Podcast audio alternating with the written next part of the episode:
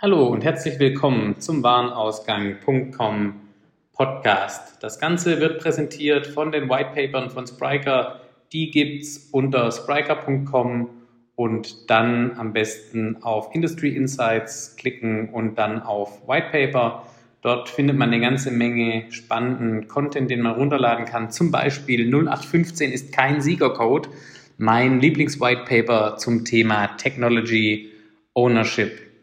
Außerdem wird das Ganze hier präsentiert von der B2B Digital Masters Convention, dem neuen Event, das ich zusammen mit Handelskraft veranstalte, rund um das Thema B2B Digital Commerce am 6. und 7. November in Böblingen. Zwei spannende Tage voller Einblicke aus der Praxis. Infos und Tickets gibt es unter www.b2b-dmc.de.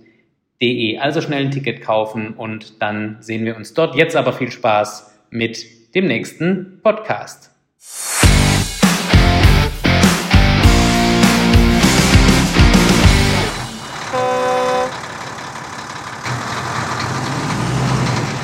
Hallo und herzlich willkommen zu einer neuen Folge des Warenausgang.com Podcasts. Ich sitze hier im wunderschönen Stuttgart im Bosch-Areal zusammen mit Phil Leier. Aber Phil, wie immer, bevor ich deine Lebensgeschichte erzähle, wer bist du und was machst du eigentlich? Ja, äh, vielen Dank, Lennart, für die Einladung. Ähm, ich sitze sehr gern mit dir hier zusammen, um über ein spannendes Thema zu sprechen, Amazon. Warum sprechen wir über das Thema Amazon? Das hat äh, vermutlich damit zu tun, dass ich mich jetzt seit sieben Jahren mit Amazon beschäftige. Das hat damit angefangen, dass ich ähm, in meiner damaligen Tätigkeit als Key Account Manager bei Bosch Power Tools die Verantwortung hatte, Bosch Professional auf Amazon einzuführen und europaweit zu verantworten. Dort ähm, hat man dann in dem Zeitraum bis äh, letztes Jahr sehr große Erfolge feiern dürfen in der Zusammenarbeit. Man hat gemerkt, welche Power die Plattform hat, ähm, wie schnell sie sich verändert und die Erfahrungen, die ich in der Zeit machen konnte, die stelle ich eben heute als selbstständiger Berater anderen Unternehmen zur Verfügung. Und im Grunde genommen helfe ich sehr zielgenau Unternehmen, die sich eben keinen Spezialisten dafür einstellen können, mhm. weil sie entweder nicht das Volumen haben, für das sich das lohnt, oder weil sie die Person auch einfach nicht finden. Mhm. Denn ähm, das ist natürlich eine sehr gefragte Personalie mhm. aktuell. Auch große Unternehmen haben Probleme damit, ähm, Leute zu finden, die Erfahrung mit Amazon haben, die diesen Account managen können und auch voranbringen können, mhm. so wie das der Account auch benötigt. Und das ist heutzutage meine Dienstleistung mit meiner Firma ähm, Philia E-Commerce Consulting. Und ähm, aus diesem Grund bin ich äh, nah an dem Thema dran, ähm, ständig damit zu tun und ähm, aus dem Grund sprechen wir heute über Amazon. Du bist ja auch mein ähm, erster Ansprechpartner, wenn es ähm, um Amazon geht und immer wenn ich irgendwas Spezielles wissen will, was ich nicht selber ähm, irgendwie rauskriege, dann ja. wende ich mich an dich. Ähm, du machst ja auch eine Masterclass beim, ja, bei der B2B Digital Masters Convention ja. am 6. und 7.11. in Böblingen. Ähm, Sei da dabei. Ist dann der Phil ähm, am Start und spricht auf jeden Fall mal einen halben Tag ähm, über seine Erfahrung mit Amazon. Ja. Ähm, da äh, unter www.b2b-dmc.de noch ein Ticket sichern und dann gibt es da auf jeden Fall noch mal ein paar ganz spannende Insights, unter anderem eben ähm, von Phil. Ja, Amazon ähm, soll heute unser Thema sein. Ähm, wir unterhalten uns regelmäßig drüber. Ähm, wir teilen uns ja auch hier ein Büro in Stuttgart. Ja. und da kommt die Sprache auch oft drauf und ich kriege auch mit, was du machst. Ähm, wenn man jetzt mal generell sich anschaut, Amazon, ähm, wie hat sich das Thema entwickelt in den letzten äh, paar Jahren? Natürlich ex extrem große Dynamik. Was mich immer so ein bisschen belastet, ist, dass die Berichterstattung schon sehr stark dazu verleitet, dass man das, dass es polarisiert. Also Amazon ja. als Unternehmen in Deutschland kriegt immer entweder eine sehr schlechte Presse, in dem ähm, dann halt äh, quasi gesagt wird, wie schlecht halt mit den Mitarbeitern umgegangen ja. wird, ähm, wie schlecht mit den Händlern umgegangen wird, ähm, wie schlecht mit den Lieferanten von Amazon umgegangen wird und ähm, dass Amazon eigentlich so ein Stück weit die, äh, das personifizierte Böse in dieser neuen digitalen mhm. Handelswelt ist. Auf der anderen Seite gibt es natürlich ähm, auch eine sehr glorifizierende Darstellung. Ähm, da zähle ich mich sogar selber mit meinem Blog äh, manchmal ein bisschen rein, ähm, weil dann auch Amazon immer als Beispiel dafür genommen wird, ähm, wie ähm, im digitalen Handel, egal ob im B2C oder im B2B, anderen so die Butter vom Brot äh, genommen ja. wird und das Brot und der Teller und der Tisch am ja. besten eigentlich gleich noch mit. Ähm, was ist denn jetzt so deine Einschätzung? Ich meine, du bist ja nah dran am Thema, vielleicht manchmal sogar auch ein bisschen zu nah dran oder schaffst du es dir da auch wieder so einen Schritt rauszugehen und nochmal ein größeres Bild zu verschaffen über das Thema? Ähm, was ist denn so deine Einschätzung zu dem Unternehmen? Na, ich denke, es gibt auf jeden Fall äh, mindestens zwei Dimensionen, wo wir heute äh, Berichterstattung oder sehr, sehr dichte Berichterstattung zu Amazon haben. Das ist einmal der moralische Aspekt. Ich glaube, das hat damals äh, insbesondere damit angefangen mit der ZDF-Reportage damals über die Arbeitsbedingungen der Saisonarbeiter im Weihnachtsgeschäft. Das ist ein Punkt, da muss ich ehrlich sagen, dass da möchte ich mich eigentlich auch gar nicht dazu äußern. Es obliegt mir auch gar nicht, das Thema äh, zu bewerten, zu betrachten. Ich glaube, es muss jeder für sich selbst machen. Was mir in, in dem Bereich immer nur auffällt, ist, dass ich äh, es beinahe als schizophren empfinde, weil wir haben auf der einen Seite so einen gesellschaftlichen Aufschrei über bestimmte Dinge, die das Unternehmen tut und immer da steuern, was auch immer. Gleichzeitig äh, feiert dieses Unternehmen aber jedes Jahr in Deutschland einen neuen Umsatzrekord und ähm, es wirkt fast gerade so, ähm, als ob man tagsüber schreit, hier die Bösen und abends dann nach Hause geht und feststellt, ah, mir fehlt noch das und das und ist dann bei Amazon bestellt. Mhm. So ein bisschen auch äh, gefühlt wie Windkraft, ja, aber keine Windräder bei mir äh, um die Ecke. Ne? Mhm. Ähm, deswegen ist ein eigenes Thema für sich. Ich finde, da äh, passiert das eine oder andere falsch und das andere ist vielleicht aber auch richtig, mal darüber nachzudenken, aber das muss jeder für sich selbst bewerten. Am anderen Ende haben wir dann noch die Beurteilung, was Technologie betrifft und Fortschritte und Innovation und Unternehmensphilosophie mit Bezug auf äh, Fokus auf die Kundenerfahrung, die Customer Experience. Da können wir auch schon sagen, dass wir vieles davon glorifizieren, weil es gut funktioniert auch einfach, ne? weil, es, weil es oft erste Schritte sind. Es sind oft erste Schritte, die Amazon mit Technologie macht oder in ihrer Art und Weise, wie sie auch Lieferanten managen, wie sie an Kunden herantreten. Und das sollte auch etwas sein, was man ernst nimmt und nicht einfach wegwischt und mhm. sagt, das ist ein schlechtes Unternehmen, weil die das und das machen. Mhm. Ich glaube, das wird auch den Mitarbeitern nicht gerecht in dem Unternehmen, ähm, die sich damit äh, beschäftigen und dort danach streben, voranzugehen.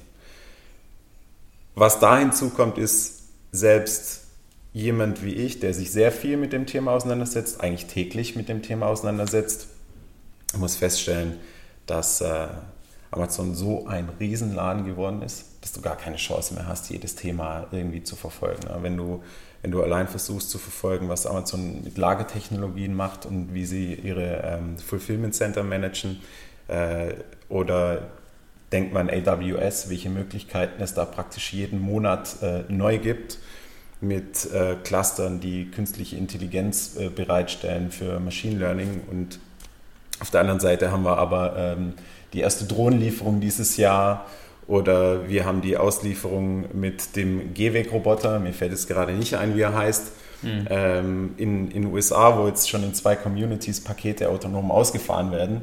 Auf der anderen Seite ja, ähm, da finde ich schon, dass es ein Unternehmen ist, wo sich viele eine Scheibe davon abschneiden können und es auch einfach ernst nehmen müssen.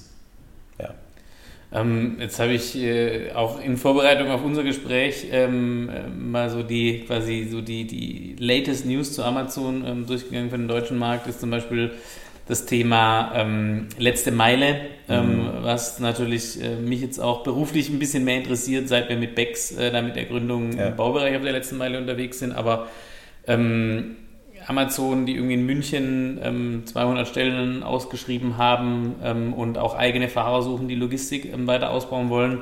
Jetzt ist ja was, wenn wir, wir waren ja auch schon ab und zu mal zusammen in irgendwelchen Projekten unterwegs ja. zum Thema E-Commerce, äh, generell bei B2B-Herstellern oder Händlern.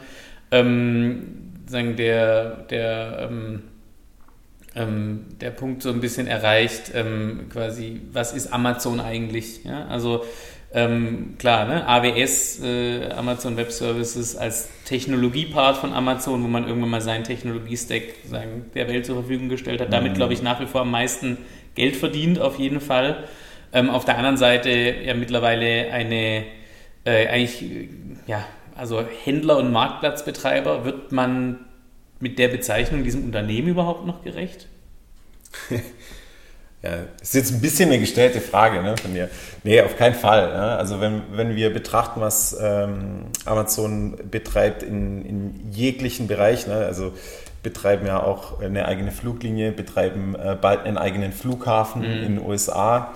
Ähm, AWS natürlich als Thema, dann noch Consumer Electronics, wenn wir mal an neue Devices, die äh, wie mhm. Alexa bzw. Ja. die Echo Devices äh, denken. Ich glaube auch das Thema äh, Phone ist noch nicht ganz vom Tisch. Vielleicht kommt es auch mhm. irgendwann mal wieder, aber wir sehen, dass da viel ausprobiert wird in, in verschiedenste Richtungen. Und ähm, was ganz spannend zu sehen ist, jeder dieser Vorstöße lässt sich eigentlich mit einer Sache argumentieren. Und das finde ich so spannend, weil es stringent und konsequent ist. Es zahlt immer auf eine bessere Customer Experience ein. Mhm. Und ähm, deswegen wird dann eben auch in der letzten Meile gearbeitet. Und deswegen gibt es jetzt auch äh, seit ein paar Tagen die Ankündigung in Vendor Central, dass Amazon jetzt eine, ein eigener Transportdienstleister in Deutschland anbietet mit Amazon Freight. Mhm. Äh, gehen sie in direkte Konkurrenz zu Daxa, Kühne und Nagel, DHL und ähm, versuchen jetzt ihre eigenen Lieferanten da zu gewinnen. Warum? Weil auch hier wieder äh, festgestellt werden muss, dass einige dieser Dienstleister oder die einen Teil in der Supply Chain übernehmen, nicht die Qualität an, an Service liefern, wie es Amazon benötigt, um am Ende des Tages seinen Kunden zufriedenzustellen. Und deswegen äh, glaube ich keinesfalls, dass äh, die Bezeichnung Handelsunternehmen oder Marktplatzbetreiber äh, diesem Konglomerat gerecht wird. Bei Whole Foods in den USA waren wir ja noch gar nicht. Ne? Mhm. Betreiben sie eine Lebensmittelkette. Ähm, ja, nein. Also da gibt es viel mehr.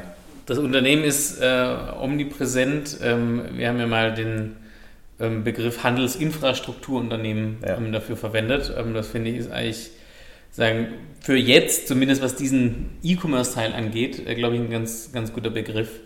Ähm, wenn man jetzt, ähm, lass uns noch mal ein bisschen so bei dem äh, quasi Engelchen versus Teufelchen ähm, Amazon-Perspektiven ähm, bleiben. Ähm, zuletzt war es diese Woche zu lesen, Amazon bevorzugt äh, eigene Produkte in seinem Suchalgorithmus und hat da irgendwie laut eines Berichts des Wall Street Journals mhm. seinen Suchalgorithmus so angepasst, dass ähm, die eigenen Produkte bevorzugt werden, ähm, ist natürlich sagen, für alle anderen Beteiligten erstmal unschön. Ja bisschen kann man auch sagen, ist es auch irgendwo erwartbar, weil ein Unternehmen das irgendwie vertikalisiert ähm, und äh, am Anfang ähm, irgendwann mal vor 20 Jahren oder vor 25 Jahren fast Bücher ähm, sagen, aus Buchhandlungen kauft und die dann in ein Paket packt und verschickt und heute eben viele Teile dieser Wertschöpfungskette schon, ähm, also sagen beim Produkt, vom Produktdesign ähm, bis zum Vertrieb und der Kundenbeziehung alles owned. Ja. Ähm, wird es in Zukunft noch mehr solche Meldungen geben? Ist es aber auch, oder in welchem Spannungsfeld bewegt sich Amazon da auch? Ist ja auch kritisch irgendwo. Ich, manchmal habe ich auch das Gefühl, dass da mit zweierlei Maß gemessen wird, wenn es, wenn es um solche Themen geht. Wenn wir jetzt die Situation mal in Offline-Retail übertragen würden und dann nehmen wir mal DM als Beispiel. Ähm, und äh, ich weiß nicht, bist du, äh, bist du regelmäßiger DM-Käufer und Gänger? Unregelmäßig. Unregelmäßig. Ja. Aber auf jeden Fall, jetzt nehmen wir mal äh, das Beispiel, das finde ich, ist für mich gerade präsent.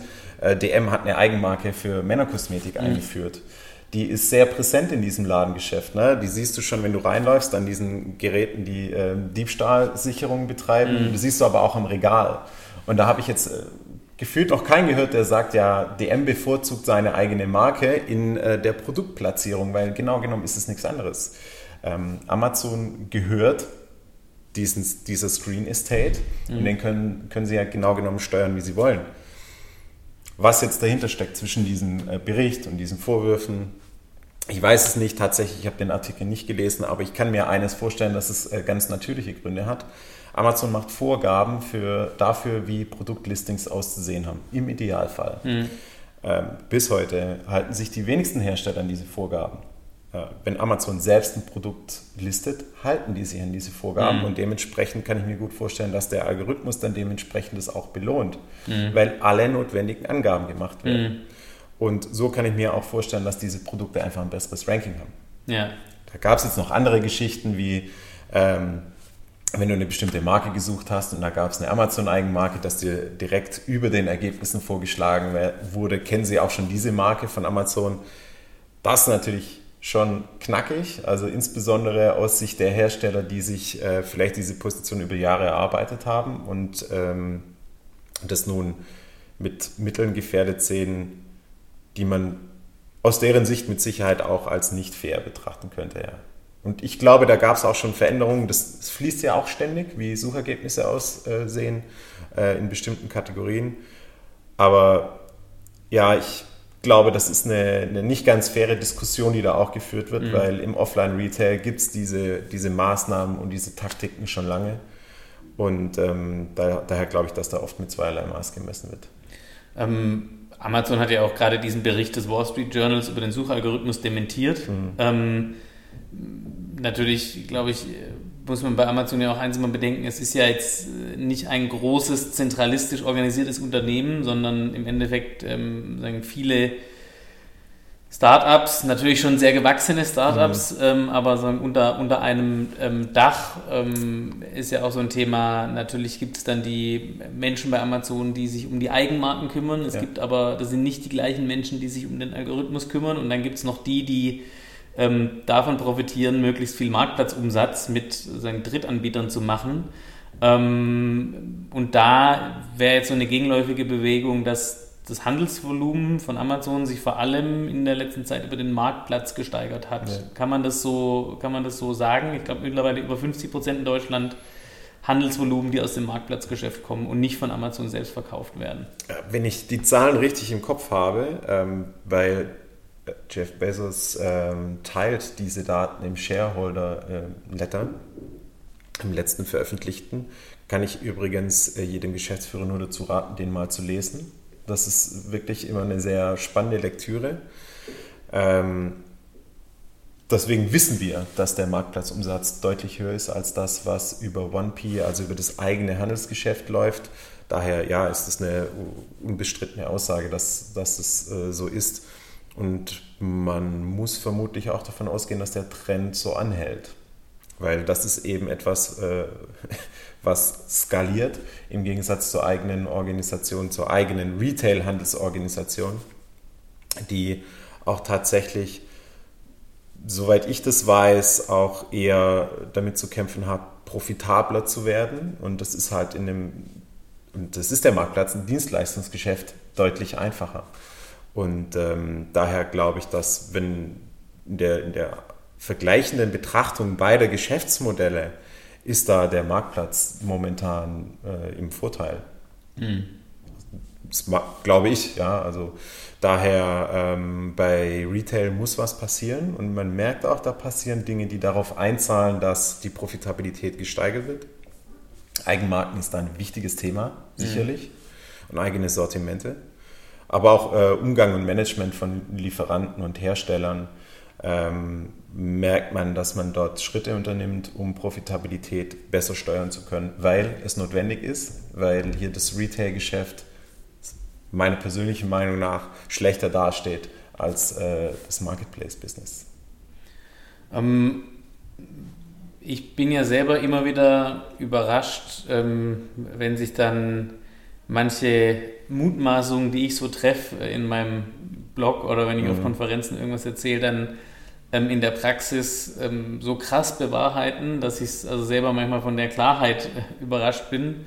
Ähm, und zwar, welches Beispiel meinst du da? Waren wir neulich, genau. Ähm, ich komme jetzt auf das Thema Amazon im B2B zu sprechen. Wir waren neulich ähm, im Zuge von unserem äh, sagen, Vorstellung von unserem BEX-Geschäftsmodell mhm bei einem großen ähm, Handwerksunternehmen weit über 300 gewerbliche Mitarbeiter in Deutschland, ähm, wo der Geschäftsführer, der auch für die Beschaffung zuständig ist, gesagt hat, ähm, am liebsten, also ich habe so 500 Kernartikel, am liebsten würde ich die alle über Amazon beschaffen, weil ich es nicht verstehe, dass es meine bestehenden Lieferanten einfach nicht in der gleichen Qualität schaffen, das, mir das Zeug äh, anzuliefern, ja. wie das ein Amazon ähm, schafft. Nur gibt es heute den Großteil unserer Topseller eben in dem Bereich so noch nicht auf Amazon. Ähm, worauf ich also hinaus will, ist sozusagen das Thema Amazon im, im B2B ähm, gestartet äh, in Deutschland ja 2016 mit Amazon Business, mit dem Rollout, davor ja schon einige Jahre in den USA mit Amazon Business, Amazon Supply, Supply ja. und zuvor mit smallparts.com unterwegs. Ähm, Jetzt kommst du ja auch ursprünglich aus einem Bereich, der sehr B2B-lastig ist, nämlich mhm. der Power Tools-Bereich. Äh, Natürlich hat auch jeder einen Akkuschrauber zu Hause und eine, einen Rasentrimmer ähm, äh, beziehungsweise einen Rasenkantentrimmer ähm, ja. und so weiter und so fort. Ähm, ist es ein cleverer Zug von Amazon, ähm, in B2B einzusteigen? Ähm, ist es was, wo ähm, dieses Thema ja, Wertschöpfungsstufen zu übernehmen, ähm, noch eine größere Bedeutung bekommt wie im B2C-Bereich? Erste Frage, macht es Sinn, äh, in den B2B-Markt einzusteigen? Ja, mit Sicherheit. Wir wissen beide, ich meine, du bist ein B2B-Blogger, ähm, dass der um ein Vielfaches größer ist als der B2C-Markt, ähm, dass wir dort andere Bedarfe haben, die auch andere Handelsvolumina haben. Und wenn ich mich vergrößern will und Wachstum generieren will, dann muss ich über diesen Markt mit Sicherheit nachdenken. Ich finde äh, deine Aussage und das Beispiel von dem Unternehmen, bei dem ihr wart, äh, total spannend, dass er sagt, ich würde am liebsten alles auf Amazon kaufen, aber er bekommt sein Sortiment da noch nicht. Das äh, erstaunt mich, aber ich glaube, dass es nicht mehr lange so sein wird. Aber ich glaube, das ist ein Thema, das, äh, auf das können wir, können wir nachher nochmal eingehen. Ähm, zweite, zweite Frage von dir war, naja, ähm, die sagen, über was wir gerade gesprochen haben, Amazon entwickelt sich immer mehr zu einem Infrastrukturanbieter, Infrastrukturanbieter geht ja. immer stärker auch in die, in die Wertschöpfungsketten. Ähm, allein das Thema jetzt eine eigene Logistik ähm, ja. sagen, aufzubauen, eben nicht nur zu sagen, wir stellen das Paket auf die Rampe, dann kommt dann der DHL und der macht dann den Rest oder DPD oder GLS oder wer auch immer, um hier keine Schleichwirkung zu betreiben das hat ja im B2B, weil den B2B gibt es ja so nicht, ja. Ähm, sondern es gibt halt zig verschiedene Industrien und Branchenbereiche. Zum Teil noch eine höhere Relevanz, weil es viel mehr um Wertschöpfung, also die Wertschöpfung ähm, dann noch viel bedeutender ist, als nur zu sagen, ich liefere halt irgendwann mal ein Paket irgendwo hin und im Zweifel gehen dann du und ich, äh, wenn wir unsere neue äh, ähm, äh, MacBook-Maus bestellen, halt hier ähm, zum DHL-Paketshop und holen es da ab nach Feierabend oder wann auch immer. Mhm. So, aber quasi die Relevanz von dem, was Amazon aufbaut, in dem B2B-Kontext, ähm, glaubst du, dass da auch so ein paar Sachen, so ein paar Faktoren sich gegenseitig hebeln werden in Zukunft? Also arbeitet Amazon auch ein Stück weit automatisch darauf hin, das besser bedienen zu können noch in Zukunft? Äh, also mit Sicherheit, ich gehe ich davon aus, dass es so ist, weil ähm, es ist ja dann auch nur eine konsequente Fortführung der Entscheidung, den B2B-Markt anzugehen. Und äh, ich glaube, ursprünglich war die Entscheidung mal, oder zu Beginn war die Entscheidung dahingehend, dass es um, um C-Teile um ungemanagte Bedarfe äh, geht, die, die nicht strategisch eingekauft werden. Ähm, was schon oft ja von der Abwicklung her sehr nah an dem Geschäft ist, was man über das B2C-Geschäft macht. Also mhm. ist es ja eigentlich nur etwas, was mir Auslastung schafft, was mir Skalierung von den Prozessen bringt, die ich ohnehin am Laufen mhm. habe, äh, die ich gut beherrsche und wo ich dann äh, in den Markt eintrete, wo mein Wettbewerb da halt einfach teilweise noch Jahre hinterher ist, mhm. weil der B2C-E-Commerce, wissen wir beide, hat sich deutlich schneller entwickelt als der B2B-E-Commerce. Und dementsprechend habe ich dort schon ganz andere Nutzenversprechen und äh, Serviceoptionen. Und wenn da halt dann der Übertrag kommt, und da finde ich auch den Slogan, den die haben, äh, ziemlich gut gewählt. Ähm, alles, was du an Amazon liebst, äh, jetzt auch fürs Geschäft. Ich glaube, ja, irgendwie so funktioniert er. Ja. Ja, genau. Den finde ich smart, weil er ist total richtig. Und er ist nämlich genau der Übertrag von der positiven äh, Nutzen- und Kundenerfahrung, die ich habe aus meinem Privatleben, in meine Beschaffung, die ich für mein Unternehmen tätigen muss. Und im Übrigen auch genau das, was mir dieser Geschäftsführer oder uns dieser Geschäftsführer neulich erzählt hat. Ja? Also ja. ich hätte es gern so, wie ich zu Hause meine Pakete von richtig, Amazon bekomme. Richtig, ja. Dementsprechend ist es einfach nur konsequent, die Prozesse, die aufgebaut wurden, ähm, mit dem Zugang zum B2B-Markt noch weiter auszulasten, zu skalieren und gleichzeitig, um das größer machen zu können, dann innerhalb der, des B2B-Offerings dann eben auch bestimmte Services zu bieten, wie wir es ja heute kennen. Abrechnung nach Kostenstellen für bestimmte User, nur bestimmte Budgets, Freigabehürden, ähm, nur bestimmte Kategorien, in denen man bestellen darf. Diese Themen, ja. Mhm. Ähm, mhm. das, das ist dann halt etwas, was auch nur konsequent ist, wenn ich diesen Markt ähm, für mich noch größer machen will, beziehungsweise mein Potenzial auf dem Markt erhöhen will. Mhm. Weil das natürlich für ähm, große Kundengruppen und viele Kundengruppen Relevanz hat, diesen mhm. Service zu haben. Ähm, jetzt haben wir uns ja auch äh, vor Jahren schon kennengelernt über das Thema ähm, Power Tools. Ähm, das ist natürlich, wenn man jetzt mal verschiedene B2B-Sortimente anschaut, wahrscheinlich so das dankbarste ähm, Sortiment erstmal für Online-Vertrieb, weil das natürlich eines der emotionalsten Produkte so ist für, jetzt nehmen wir mal das Klientel ähm, Handwerk ähm, jeglicher, jeglicher Gewerke. Ähm, das ist ja quasi das tägliche Arbeitswerkzeug, ähm, das äh, muss irgendwie funktionieren und da hat, hat, man auch einen emotionalen Bezug dazu. Ähm, kannst du, ohne jetzt natürlich Geheimnisse zu verraten, aber kannst du mal anhand dieser Kategorie auch schildern, wie sich da in deiner Wahrnehmung das Einkaufsverhalten auch verändert hat in den letzten Jahren? Ähm, und äh, eins sage ich noch vorweg, klar, ne, angefangen hat es auch damit, ähm, dass äh, man jetzt auf einmal Produkte zu einem Preis online bekommen hat, äh, zu dem man die offline nicht bekommen hat. Ja. Ähm, das kann ja aber nicht der Weisheitsletzter Schluss gewesen sein, dass auf einmal nur noch über den Preis gekauft wird. Oder wie? Oder ist es doch so und ich täusche mich da?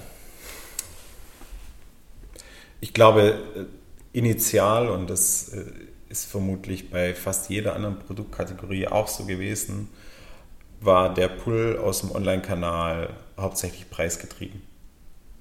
Zu Beginn äh, jeder, ich sag mal, jeden Shifts in Richtung Online-Kanal war das preisgetrieben. Die neue Transparenz, die da war, die den, ich sag mal, den, den Käufer auch dahingehend bemächtigt hat, ähm, zu entscheiden, beziehungsweise erstmal in Erfahrung zu bringen, wie gut ist mein Preis, den ich hier lokal bekomme, und dann zu sagen, nee, ich habe aber Alternativen, die ich sage jetzt mal, in einem bestimmten Rahmen ähnliche Lieferversprechen haben. Ne? Also Sofortbedarf ist ja heute noch ein Problem, wie wir mhm. wissen. Ne? Mhm. Ähm, aber wenn ich, wenn ich einen einigermaßen äh, planbaren Bedarf habe oder weiß, ich habe in zwei, drei Tagen oder in der nächsten Woche folgenden Bedarf, dann war das halt plötzlich eine Option zum, zum lokalen Verkauf. Und ähm, irgendwann kam da dann halt auch noch da, dazu, die, die Auswahl zu haben. Und das ist, glaube ich, auch ähm, mit dem Lieferversprechen, was, was Amazon bietet, ist mit Sicherheit auch Sortiment, Assortment und Produktauswahl auch für Businesskunden eines der schlagenden Argumente, warum die Plattform so hoch attraktiv ist für, für die Buying-Side. Mhm. Und das ist etwas, wo Retail nicht kann kann es nicht. Ich habe begrenzte Ladenfläche, ich habe ein begrenztes Sortiment, ich kann nicht alles aufnehmen, ich muss eine Vorauswahl treffen. Das heißt, ich bevormunde auch irgendwo den User und der, der heutige User, der mag es nicht. Ja, also der eine lebt damit und der andere, der sagt dann, ich kaufe online, weil da kriege ich das, was ich will. Und ähm, das hat sich schon sehr stark verändert. Man, man muss davon ausgehen, dass Hersteller und Marken, die den Online-Kanal früh bespielt haben, die ihn strategisch bespielen, die dafür Ressourcen einsetzen, die dediziert in dem Kanal arbeiten, dass die einen Anteil von, ich, bin mir ziemlich sicher, dass wir da von 20, 25 Prozent am Gesamtumsatz sprechen können. Mhm. Und ich spreche hier von, von B2B-Unternehmen, die, mhm. das, die das fokussiert angehen. Mhm. Und da meine ich keine EDI-Umsätze damit. Die, mhm. meiner Meinung nach ist das ja, ist vielleicht ein bisschen wertend, aber wenn, wenn Hersteller mir sagen, ja, wir haben 50 äh, Prozent ähm, Anteil Online-Geschäft am Umsatz. Davon sind 45 Prozent EDI, äh, dann ist es für mich jetzt nicht unbedingt der, der E-Commerce-Umsatz, den ich meine und den, mhm. von dem ich glaube, dass er strategisch gemanagt ist. Mhm. Äh, ist, ist ein bestimmter meine Teil, Händler ja. äh, über EDI eingeschlossen habe, ja. aber trotzdem da sagen, ja. der Vertrieb äh, im Zweifel dann dahin sieht, weil er eben nicht äh, digital Richtig, ähm, aufgestellt ist. Ja. Das, aber das ist ja ein anderes Thema. Aber im Grunde genommen ist, ist das die Entwicklung und das ist auch etwas, äh, eine Erfahrung, die ich äh, machen äh, durfte und kann und da auch ohne Zahlen nennen zu müssen, ist es etwas, was man, was man merkt und es sind auch ähm, die, von den Bosch-Kollegen weiß ich, dass diese Kanäle einfach wachsen. Sie haben Zulauf und es hat auch einfach damit zu tun, dass die Händler besser werden und ich mhm. rede jetzt nicht nur von Amazon, sondern ich rede auch von Online-Fachhändlern, man mhm. kann sie so nennen. Die gibt es, die, die sitzen in, in, Nischen teilweise, die sind aber teilweise auch eher generalistisch aufgestellt mhm. oder eben für Gewerke aufgestellt, die, ähm, die besser werden, die gut sind in dem, was sie mhm. tun und die halt wirklich smart dann auch offline mit online kombinieren und den Hybridansatz fahren und dadurch ein Nutzenversprechen aufbauen, was dann eben der große Generalist Amazon nicht bieten kann. Mhm. Ja. Also im Grunde kann man schon sagen, dass ähm, so ein Kanal wie Amazon, also sagen diese Kanalverschiebung von offline nach äh, online, ähm, die gibt's und die gibt es in allen Kategorien, sagen schon angetrieben auch durch den Preis, dass man eben anfängt äh, oder angefangen hat, sich zu überlegen, kriege ich dieses Produkt nicht eigentlich online günstiger und dann da tatsächlich Bestätigung gefunden hat. Ja. Und sagen, so Plattformen wie Amazon, die dann die Infrastruktur und das Kundenerlebnis bereitstellen, so einen Trend einfach noch beschleunigen, weil sie sagen, äh, genau für solche Art von Suchen und Denkweisen die Kunden dann online tatsächlich Erfolg haben und den Erfolg dann eben nicht mehr offline haben und der offline auch gar nicht reproduzierbar ist. Also es ist ja, ja. kein Zweifel, dass ähm, mit, sagen, mit einer klassischen Handelsstruktur ähm, die Roherträge, die man da erzielt, dass man da die Online-Preise noch irgendwie mitgehen kann oder mit, äh, ja. mithalten kann, selbst wenn man die besten Einkaufskonditionen ähm, bekommen würde von seinen, von seinen Richtig, Lieferanten. Ja. Ähm, jetzt mal auf der anderen Seite, Amazon Business ist ja jetzt auch schon ein bisschen am Start. Ähm, du hast ja schon auch gesagt, äh, auf der Feature-Ebene tut sich da was, dass schon auch der Geschäftskundenbedarf äh, nicht nur an Produkten, sondern auch kriege ich eine Rechnung mit einer mehr, vernünftigen ausgewiesenen Mehrwertsteuer, kann ich irgendwie äh, Kataloge freigeben etc. Alles, was man halt so braucht, ähm, ist jetzt da. Was ist denn so deine Erfahrung in den Zahlen? Also spürt man, dass Amazon Business Umsätze wachsen? Ist es, merke ich das überhaupt als Anbieter, ob das jetzt äh, Amazon Business Umsatz ist oder ob das einfach äh, sagen, eine Blackbox ist, wo ich gar nicht weiß, mhm. äh, wo letztendlich die Käufe herkommen? Also im, im Grunde genommen äh, merkt man den B2B-Umsatz auf jeden Fall. Das ist ein signifikanter Anteil heute, den, den wir da haben. Ähm, wir haben die Möglichkeit, je nach, je nach Feature-Ausstattung eines äh, Amazon-Lieferanten, wenn er Zugang zu ARA Premium hat, also den, den Retail Analytics von Amazon, kann ich auswerten, was sind meine äh, Umsätze, die über Amazon Business liefen. Mhm ähm, nach Region. Ich kann Produkte ähm, in Bezug darauf auswerten. Man muss auch sagen, dass der Austausch mit den, mit den Vendor-Managern, die für Business verantwortlich sind, sehr gut ist, proaktiv ist. Man, man ist dort auch ähm, bemüht und das, ist, das unterstreicht auch deine Aussage. Man, man möchte da ähm, besser werden, man möchte da ein gutes Kundenerlebnis liefern und da gibt es eine eine Form der Zusammenarbeit und auch Interesse an, an Lieferanten, wie wir sie so aus dem B2C-Bereich eigentlich nicht mehr kennen, weil wenn man da diesen Status quo erreicht hat oder diese Situation, wo so die Machtverhältnisse ein bisschen verschoben sind, gefühlt ist es im Business-Bereich noch ein bisschen anders, weil man, man möchte bestimmte Sortimente haben, die vielleicht noch nicht da sind und man weiß auch, dass man eben noch nicht das perfekte Kundenerlebnis lief und daran arbeitet man mhm. weiter. Also man hat einen sehr guten Austausch, man, man kann den Kanal gut dediziert steuern. Ähm, es gibt Ansprechpersonen auf Seiten von Amazon, die nur für dieses Thema zuständig sind, was eine große Hilfe ist. Und was ich auch sagen kann, ist, dass man ähm, Wachstum im dreistelligen Prozentbereich hat von, von Jahr zu Jahr und ähm, dass wir schon über einen signifikanten Anteil am Gesamtumsatz über Amazon Business sprechen. Und das ist ja auch ähm, eine, eine eine Zahl, die nur einen Bruchteil abbildet von meinen tatsächlichen Businesskunden, weil Realität ist ja auch, es gibt eine Dunkelziffer im B2C-Bereich von Unternehmen, die sich eben äh, mit einem B2C-Account angelegt mhm. haben, die, keine Ahnung, zu faul sind, zu Business zu wechseln, mhm. vielleicht nicht, nicht wirklich wissen, was ähm, da die Value Proposition ist oder was der mhm. Service tatsächlich ist. Also wir haben auch sehr viele Kunden, die kaufen im normalen B2C-Programm, die sind aber eigentlich, sind es Bedarfe für Unternehmen. Das ähm, habe ich mal in einem Projekt gesehen, wo wir einen Seller-Account aufgebaut haben. Dort hat man ja Einsicht in die Empfängerdaten mhm. und da einfach ähm, mal zu überprüfen und auch die These zu überprüfen, welche Kunden kaufen bei mir eigentlich. Mhm. Sind es Privatpersonen oder sind es Unternehmen? Mhm. Ähm, hat man eben festgestellt, dass ein, auch einen, nicht, nicht ganz die Hälfte, also mhm. nicht ganz die Mehrzahl, aber ein großer Anteil der Käufer über B2C-Accounts mhm. ähm, Unternehmen waren. Mhm, ja.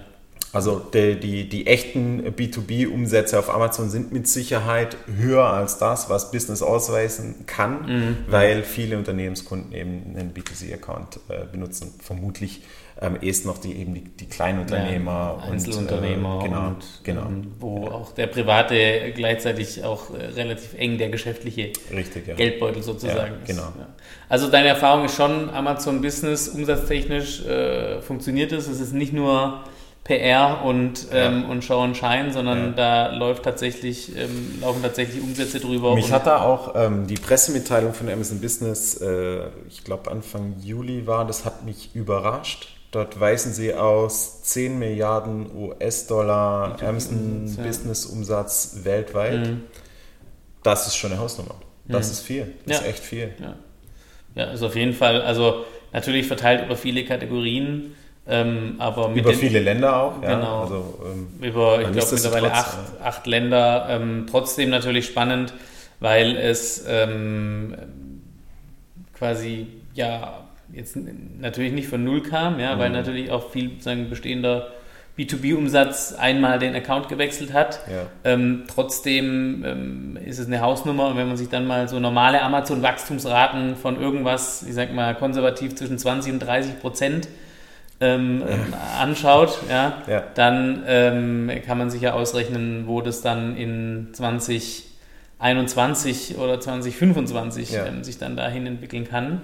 Ähm, deshalb finde ich das auch spannend. Natürlich, Amazon selbst veröffentlicht ja kaum ähm, Zahlen, ähm, weil sie ja selber da, glaube ich, jetzt gar nicht so das große Interesse haben, so viel quasi in diese Richtung ähm, an PR zu machen. Man konzentriert sich ja drauf. Es gibt jetzt die Amazon Business Exchange, die ABX ja, in London. habe ich gelesen, ja. Ähm, sagen, als Amazon B2B-Event. Ja. Ähm, spannende Geschichte. Ähm, und ich glaube, man konzentriert sich ja da nach wie vor eher drauf, auch größere Accounts äh, mit sagen, ja. ihrer Einkaufsabteilung und ihrem Procurement-Bedarf auf Amazon umzuziehen und jetzt nicht ähm, kleine Blogger mit äh, Zahlen zu versorgen, so gern ich das auch hätte und so gern das alle wahrscheinlich hätten ähm, und interessieren würde, aber im Endeffekt kann man sich auch nichts davon kaufen. Ne? Ja. Ähm, von was man sich was kaufen kann, ähm, und du hast es ja schon so durchklingen lassen, ähm, ist sich schon als B2B-Hersteller, ähm, Marke, natürlich auch Händler zu überlegen, ähm, das dann irgendwie mitzugehen. Ähm, oft ähm, haben wir schon diskutiert mit äh, dergleichen, ob man das will oder nicht. Ähm, das ist aber gar nicht mehr so die Frage, oder wie siehst du das? Also ist es heute, sagen wir, welche Option habe ich denn heute ähm, als B2B-Hersteller oder Händler? Habe ich noch die Option zu sagen, nee, da machen wir jetzt nicht mit. Das lassen wir jetzt mal. Äh, so signifikant äh, wird es nicht sein in Zukunft. Sehr vielschichtige Frage. Ähm, die Option haben wir natürlich immer. Wir können uns, äh, zum Glück können Sie Unternehmen entscheiden, was sie tun. Die Frage ist, ob es, ob es schlau ist und ähm, ich glaube, da gibt es auch keine, keine Antwort, die für alle gleichermaßen gültig ist. Es gibt mit Sicherheit Unternehmen, für die es wenig Sinn macht, auf die Plattform zu gehen. Dann wiederum gibt es Unternehmen, für die es höchst empfehlenswert wäre, auf diese Plattform zu gehen, weil sich dort äh, neue Kundengruppen tummeln, weil vielleicht auch die eigenen Kunden dorthin abwandern diese ähm, Amazon Business Exchange, ich glaube, wer ist da? GE ist da, Siemens ist da, TUI ist da. Relativ große. Das sind äh, große Player. Ne? Und wenn, wenn ich jetzt ein B2B-Lieferant für eine Plattform bin, die vorher eben das äh, B2B-Einkaufsportal solche Unternehmen war, dann muss ich mir natürlich überlegen, ob ich auf die Plattform gehe, weil diese Kundengruppen dorthin wandern. Zum einen, aber ich glaube, da geht es nicht nur um eine erhaltende Ausrichtung, sondern ich glaube, es sind viel mehr Chancen da, neue Kunden zu erreichen mhm. und äh, neue Kundengruppen zu erschließen, auf die ich vorher keinen Zugriff hatte. Ähm, natürlich ist es am Ende des Tages immer äh, eine Entscheidung im Einzelfall, aber eines ist ganz sicher und das zeigt uns auch der B2C-Markt wenn ein Hersteller, der, sagen wir mal, er ist platzig in einer bestimmten Kategorie, sich dagegen entschließt, auf die Plattform zu gehen, wird jemand diese Lücke füllen. Mhm. Und wenn es einer meiner Wettbewerbe, wenn es keiner meiner Wettbewerbe ist, dann wird es ein neuer Wettbewerber. Mhm. Das, was wir beobachten können im B2C-Markt, diese Schwämme an Private Labels, mhm. die in, in jedem Bereich in diesen Markt drücken, mhm. über das FBA-Modell, auch das werden wir im B2B-Markt sehen. Das heißt, es ist zu erwarten, dass wenn ich diese Lücke nicht bediene, dass es jemand anderes tun wird. Und das mhm. ist ähm, und das wäre sogar Worst Case, wenn es nicht mal mein Wettbewerber ist, den ich auch im Offline-Retail als Wettbewerber habe, weil der im Regelfall ist ja ähnlich mhm. langsam und steif wie ich, sondern wenn es ein junges Unternehmen ist, das den B2B-Bedarf entdeckt hat, den sourced, den inhaltlich und strukturell das ganze Unternehmen darauf ausgerichtet ist, E-Commerce zu leben und diesen, diesen Marktplatz zu bedienen, mhm. dann habe ich ein Problem. Wir haben das selbst in dem, äh, in dem Projekt erlebt, wenn du dich erinnerst, ähm, wo wir, wo wir einen, einen altehrwürdigen Konzern oder Firma beraten haben, die einen B2B-Bedarf herstellt äh, im Werkzeugbereich mhm. und die sich jahrelang dagegen gewehrt hat, in, auf den Amazon-Kanal zu gehen. Und äh, da ist genau das passiert. Ein FBA-Händler mit einem Private-Label-Produkt hat sich in diese Nische gesetzt und den werden die da nicht mehr wegkriegen. Der ist, äh, der ist fix da weil der schon so lange auf der Plattform ist, der hat mit seinen Produkten so viele äh, Rezensionen und gute Kundenerfahrungen geschaffen und hat dazu noch ein Pricing dank seiner schlanken Struktur, wo der, der größere Hersteller, der ursprüngliche Hersteller, der für dieses Produkt eigentlich steht, mhm. gar keine Chance mehr hat hinzukommen. Also sozusagen Private Label als ähm einer, der dann so eine Lücke schließt oder als Anbieter, die dann diese Lücke schließen zwischen ähm, einem steigenden Kundenbedarf auf der Plattform und dem fehlenden Angebot an ähm, B2B-Artikeln, ähm, ist es sagen, ähm, ist ja erstmal ein neuer Wettbewerb, der da entsteht und ähm, einer, der für die bestehenden Hersteller, äh, tradierte Hersteller, ähm, erstmal sehr unangenehm ist. Kann man das so, ähm, kann man das so festhalten? Also ist es der sagen, Kanal oder der Wettbewerb? Ne, der, also sagen der Wettbewerb in diesem Kanal. Ne? Ja. Also dass da eigentlich eine Tür aufgeht, die aber relativ schnell wieder zugeht, äh, weil da jemand anderes durchgeht und ich mit meiner Marke und mit meinem sagen alles, was ich so an Assets aus der alten Welt mitbringe auf dieser Plattform, eigentlich ja, also wenn ich jetzt nicht gerade wirklich ein Gattungsbegriff bin in meiner Kategorie, ähm, also das gar kein Asset ist, sondern eher nur ein Ballast, der mich irgendwie zurückhält. Ja, ist so. Auf jeden Fall würde ich, würde ich so sehen, dass es hier das Erbe, was ich als Markenhersteller habe, äh, Ballast ist. Insbesondere auch, wenn ich, und ich denke da jetzt nicht mal nur an, an ähm, Assets im, im Sinne von, bin ich überhaupt in der Lage, Produktdaten zu liefern, was ja ein Asset ist mhm. auf, auf Amazon und den Kanal richtig bedienen zu können, sondern Schon allein ähm, dahingehend ist es eine Belastung, die Entscheidung zu treffen, kann ich als Hersteller auf diese Plattform gehen? Was passiert mit meiner bestehenden Kundenstruktur? Und da tritt bei vielen eben so eine, eine, eine konservative, eine konservierende ähm, Sicht ein, die vom strategischen Ansatz her nur darauf ausgelegt ist, zu behalten, mhm. nicht zu verlieren. Und ähm, das ist ein, ein, Mindset und eine strategische Ausrichtung, die sehr problematisch wird in der Zukunft, weil ich, ich muss mich dann irgendwann damit auseinandersetzen, dass in, in Zeiten von Verschiebungen, von Umsatzvolumen in andere Kanäle, dass jemand sich diesem neuen Potenzial widmen wird. Und wenn es nicht ich bin, dann ist es ein Dritter. Aber ähm, diese, diese 500 Topseller-Bedarf aus deinem Beispiel, wo du, wo du mit Becks warst, wo der Geschäftsführer sagt, ich würde gerne auf Amazon Business kaufen, wenn wir uns in zwei Jahren hier wieder treffen. Ja? Und äh, wir rufen den an und fragen den, ob er jetzt auf Amazon Business kauft, ob er seine Topseller dort bekommt, dann wird er ja sagen. Mhm. Dann wird er ja sagen, ganz sicher. Ja, kann ich mir auch gut vorstellen. Und ähm, ob er dann allerdings noch die Marken kauft, die er heute kauft, das ist die andere Frage. Und ja. das ist eigentlich das Szenario, mit dem sich ähm, Geschäftsführer und Vordenker und Unternehmen beschäftigen müssen, ähm, wie ich die Relevanz behalten kann. Und ganz oft ist die, Frage, äh, ist die Antwort darauf auch, und ähm, das ist etwas, was ich sehr gerne mit Herstellern mache, ähm, nicht mit der Marke, die wir, die wir im bestehenden Kanal haben, nicht die Marke, die wir eigentlich sind, weil die gar nicht mal so sehr, nicht immer, eine relevante Bedeutung für den Kauf hat. Ja, mhm. sie ist ein Einflussfaktor, mhm. aber am Ende des Tages nicht der mhm. Entscheidungsfaktor. Mhm. Also gibt es mir auch wiederum gleichzeitig die Freiheit äh, zu sagen, okay, wir gehen eben mit einer anderen Marke auf die Plattform. Wir gründen eine Marke oder wir haben noch eine im Portfolio ähm, vielleicht bauen wir die auch, schön ist, wenn man die gleich so aufbauen kann, dass sie auf den Kanal passend abgestimmt mhm. ist. Da mache ich mir nämlich direkt Gedanken über Packaging, was, ich, was gar keine Präsentationsfunktion haben muss. Das kann E-Commerce optimiert sein, das können ähm, in der Erstellung der Produktdaten, Media Assets etc. Beim Design, alles kann ich direkt auf diesen Kanal ausrichten und das, das ist äh, meiner Meinung nach ähm, für viele Hersteller eine, eine gute Lösung, ein guter Lösungsansatz. Und ähm, das ist auch etwas, wo ich, wo ich Hersteller unterstütze. Zum einen, wie, wie kreiere ich so eine Marke? Wie platziere ich die? Welches Potenzial habe ich? Welches Sortiment brauche ich? Welche Produkte brauche ich? Und wie mache ich die erfolgreich? Weil das ist ja dann der nächste Schritt, diese, die, die Marke zu gestalten und dann am Ende ähm, die, ganz, die Marke und die Produkte noch erfolgreich zu machen, ist, ist, steht auf einem ganz anderen Blatt Papier. Und das ist etwas, was meiner Meinung nach Hersteller bisher noch zu wenig machen.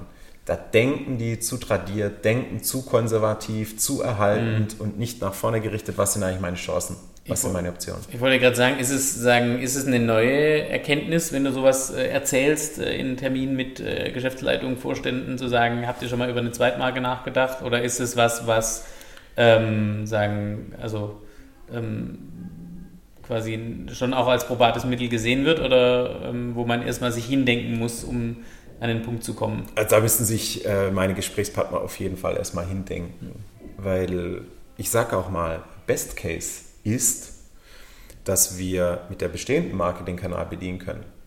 Das ist der Best mhm, Case, mhm. meiner Meinung nach. Weil ich dann eben einen, einen Omnichannel-Approach habe, mhm. der gegebenenfalls dann auch für Nachfrage wiederum im Offline-Retail sorgt. Ich wollte gerade sagen, steht es nicht auch ein bisschen im Widerspruch? Ähm, also wenn wir jetzt mal an so einen klassischen mittelständischen Hersteller ja. denken, der gar nicht die Kapazität hat, zwei Marken zu digitalisieren, also eine neue aufzubauen, rein für diesen ja. Kanal Amazon und vielleicht dann auch noch den eben für andere Plattformen gleich mitnutzen will und sagt, das ist sozusagen unser digitaler, äh, unsere, unsere Marke für die digitalen Märkte ja.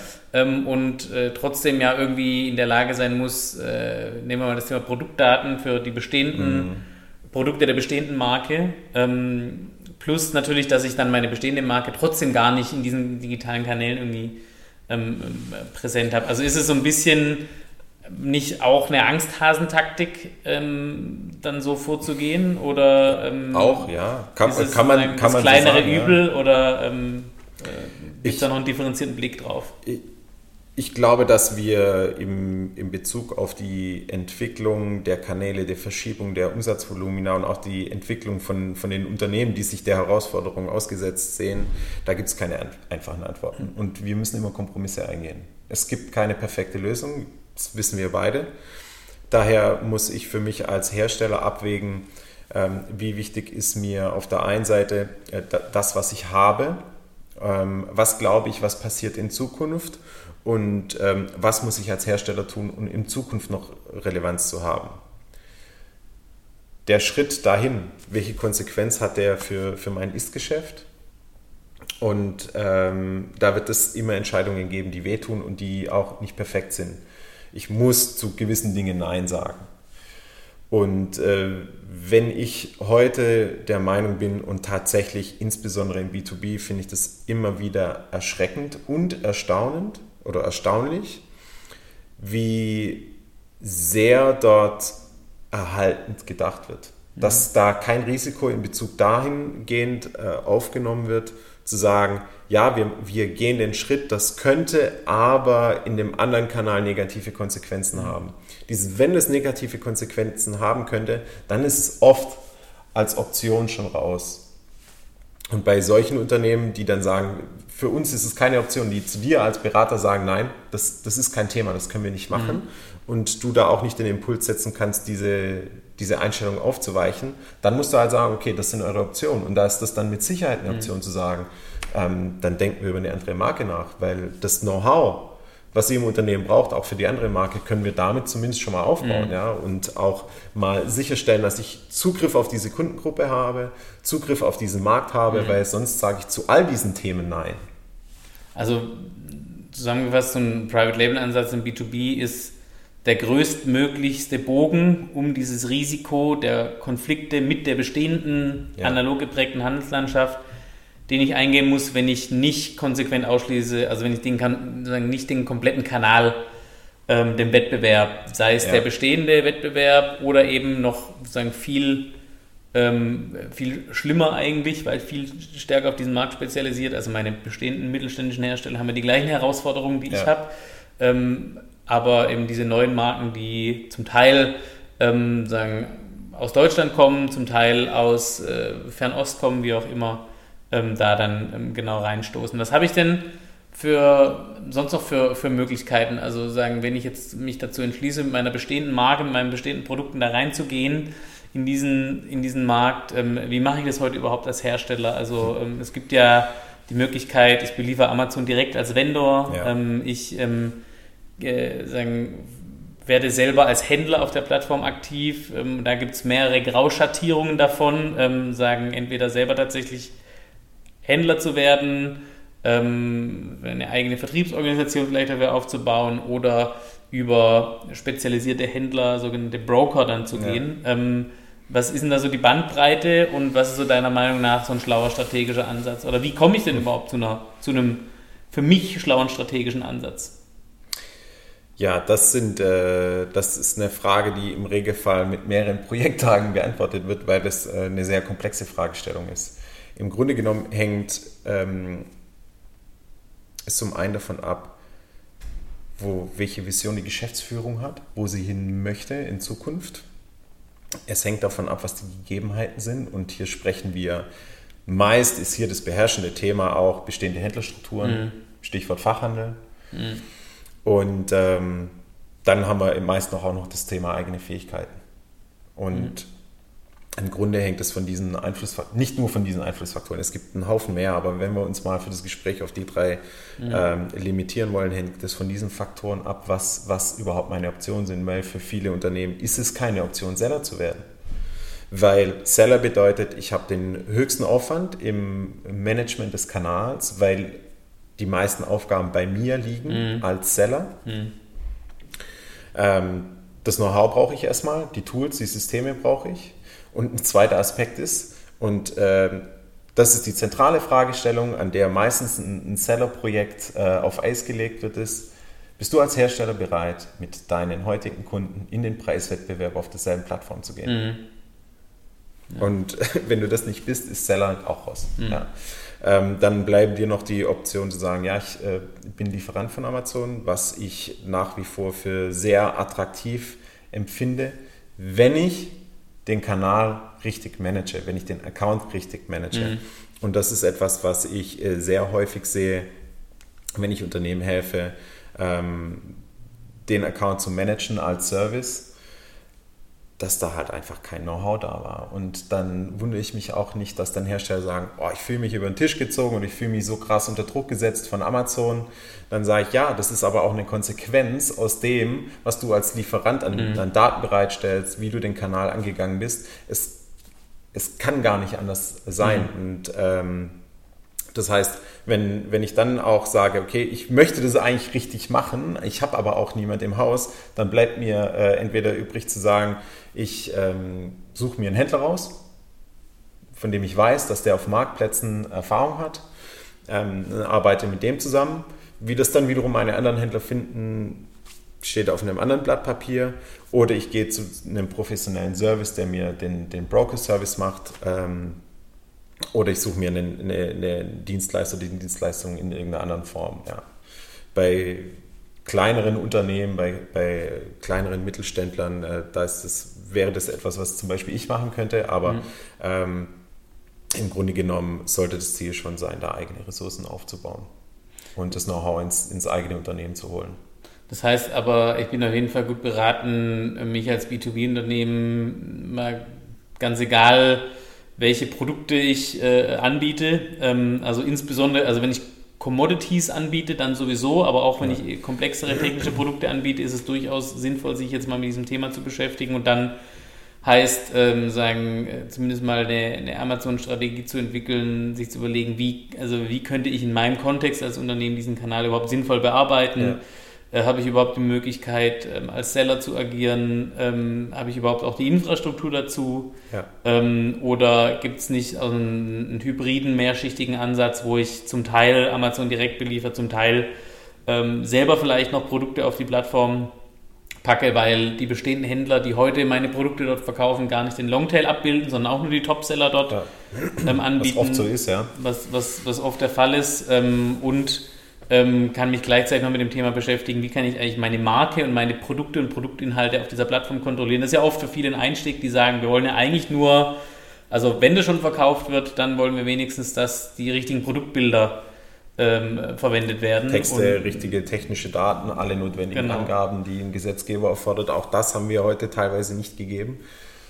Ähm so, aber dann ist so ein bisschen, also you can't have the cake and eat it, also dann musst du schon also nur jetzt als Hersteller hinzugehen, zu sagen, wir wollen jetzt noch Produkt-Content kontrollieren, das äh, wird nicht funktionieren. Ähm, da muss ich schon mir die Hände schmutzig machen und in irgendeiner Form an dieser Plattform ähm, partizipieren. Ist es so richtig oder gibt es da heute auch die Möglichkeit zu sagen, naja, eigentlich ist Amazon schon froh, wenn du denen vernünftige Produktbilder gibst und äh, gar keine Geschäftsbeziehung mit denen eingehst? Ja, ich glaube, die, diese Zeiten sind lang vorbei, wenn es die jemals überhaupt so gab, mit nur Produktbilder geben, aber dein, dein Zuhören und die, die Leute und ähm, Geschäftsführer, die uns vielleicht auch schon vor ein oder zwei oder drei Jahren mal irgendwo gesehen haben oder gehört haben, die ähm, die Aussagen zu Amazon Business gehört haben. Ähm, vor zwei Jahren auf dem Vortrag habe ich gesagt, ja, das in, bis ins Jahr 2020 ist das Amazon äh, Business Volumen bei 20 Milliarden äh, Dollar. Ne? Also wir sind da auf einem guten Weg hin. Mhm. Ich ähm, muss sagen, ich habe damals wirklich gedacht, das ist, das ist ein Haufen. Ich weiß nicht, ob das richtig ist, aber im Grunde genommen, was ich eigentlich sagen will, ist, seit Jahren sagen wir, beschäftige ich mit der Plattform, die bietet Potenzial. Du hast grundsätzlich immer ähm, den First Move Advantage auf so einer Plattform. Du kannst dich in den relevanten Kategorien oben festsetzen. Mhm. Wenn, liebe Geschäftsführer, liebe Zuhörer, wenn Sie das jetzt hören, Sie sind noch nicht auf der Plattform, es ist jetzt Zeit, sich damit auseinanderzusetzen. Ähm, wir wissen, wir haben es vor zwei Jahren schon gesagt, in, in vier Jahren, äh, keine Ahnung, was in vier Jahren ist. Ne? Mhm. Ähm, da werden wir vermutlich über andere Dinge sprechen und nicht mehr die Frage stellen, ob wir uns mit der Plattform beschäftigen sollen, sondern ähm, wie wir sie am besten managen. Und vielleicht auch, wie wir unsere eigenen Sortimente schützen auf der Plattform. Ja. Also in vier Jahren, äh, so weit kann man ja im E-Commerce fast gar nicht nein, in die Zukunft nein in die Zukunft denken. Ähm, es äh, war jetzt aber nochmal ein schöner Appell ähm, zum Schluss, also sagen, sich mit den Potenzialen beschäftigen ähm, auf Amazon, Amazon Business, ohne die Risiken zu missachten, also ohne da blind reinzulaufen, ja. sondern schon eben ein paar Tage Zeit mal zu investieren, sich einen strategischen Ansatz zu überlegen, der die Chancen nutzen lässt, aber eben auch die Risiken lindert und zumindest mal alle Risiken äh, aufdeckt, aber auch gleichzeitig Antworten liefert, wie man denn damit umgehen kann, wie man mit einer Handelskonfrontation umgehen kann. Ähm, und äh, da bist du äh, ein ganz guter Ansprechpartner. Wie gesagt, ja. B2B, DMC, die Digital Masters Convention am 6.7. November in Böblingen, hier wunderschön Böblingen ähm, bei Stuttgart. Ähm, da noch Tickets unter www.b2b-dmc.de, auch mit einer Masterclass äh, von Phil Leier. Und ähm, wer es bis dahin nicht aushält, kann sich gerne mit dir auf LinkedIn Sehr gern, und ja. Xing ähm, vernetzen. Hat Ja. mich sehr gefreut ähm, für die Einblicke. Ähm, vielschichtiges Thema. Es wird gefühlt auch von Jahr zu Jahr komplexer. Ähm, aber ähm, das Potenzial ist da, der Markt wächst und ähm, es gibt immer weniger gute Gründe, es nicht zu tun ähm, und immer mehr sich damit zu beschäftigen. Vielen, vielen Absolut. Dank Ja, und bis zum nächsten Mal. danke dir. Ciao.